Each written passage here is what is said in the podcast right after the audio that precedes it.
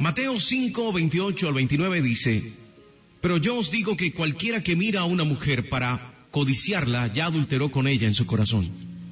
Por tanto, si tu ojo derecho te es ocasión de caer, sácalo y échalo de ti, pues mejor te es que se pierda uno de tus miembros y no que todo tu cuerpo sea echado al infierno. Si nos vamos a lo literal, definitivamente nos estaríamos perdiendo del mensaje maravilloso, de lo inspirador, de lo profundo, de lo liberador de esta petición de Jesús en medio de una locución.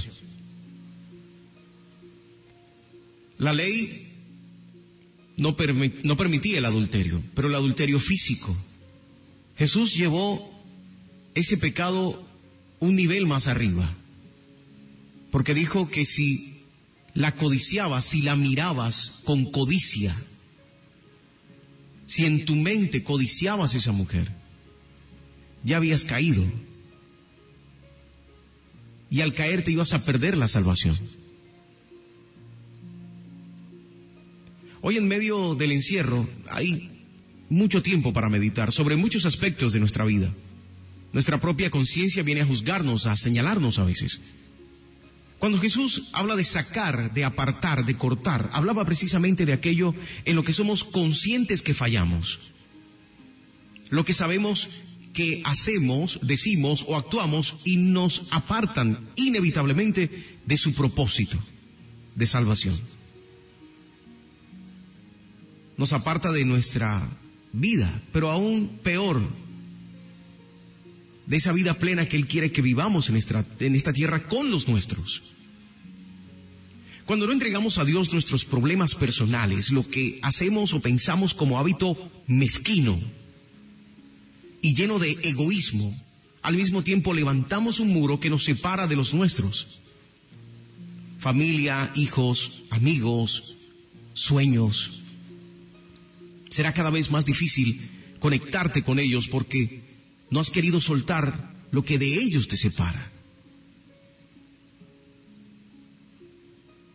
Si eres de los que no va a las reuniones familiares porque hay un tío, una tía, un primo, una prima, porque hay algo que te hicieron en el pasado y todavía no has perdonado. Estás cargando con un peso que no te corresponde. Estás demasiado lleno de orgullo.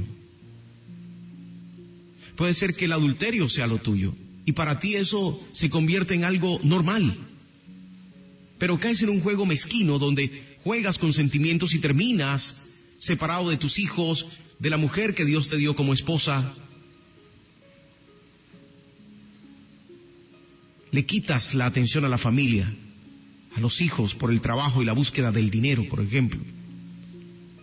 Puede ser el juego, pueden ser las drogas, puede ser el alcohol, puede ser la violencia. ¿Qué haces a diario que sabes que a Dios no le gusta o lo aborrece? ¿Qué haces a diario que no te permite compartir con tu familia tiempo de calidad? ¿Qué no has querido soltar?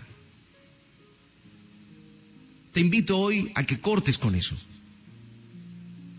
A que tomes el carácter de alguien que quiere más para su vida que lo que hasta hoy ha conseguido. Y no hablo solo de lo material, hablo de sueños en familia, del futuro, de tus hijos, de tu plan de retiro. Hablo de sellar la puerta, de cortar y derribar los puentes y caminos Hablo de sacarte ese ojo, ese hábito mezquino que te aparta de lo que Dios quiere entregarle a tu familia por medio de tu vida. Porque si no te has dado cuenta, eres alguien valioso para Dios, eres alguien especial para Dios, ha colocado dones y virtudes en ti desde que naciste. No permitas que lo que el mundo ha querido hacer de ti sea lo que te domine. Hoy entrega a Dios tus pecados más ocultos, aquello que haces en la oscuridad, aquello que haces en las noches cuando tu pareja duerme, aquello que haces cuando nadie te ve. Hoy, hoy sé la persona que Dios creó y no lo que el mundo con sus engaños ha hecho de ti. Haz una pequeña oración en este día y entrégale a Dios todo aquello que sabes que te está dañando. Porque sabes que a Él no le gusta. Hoy sé más que nunca un hijo de Dios.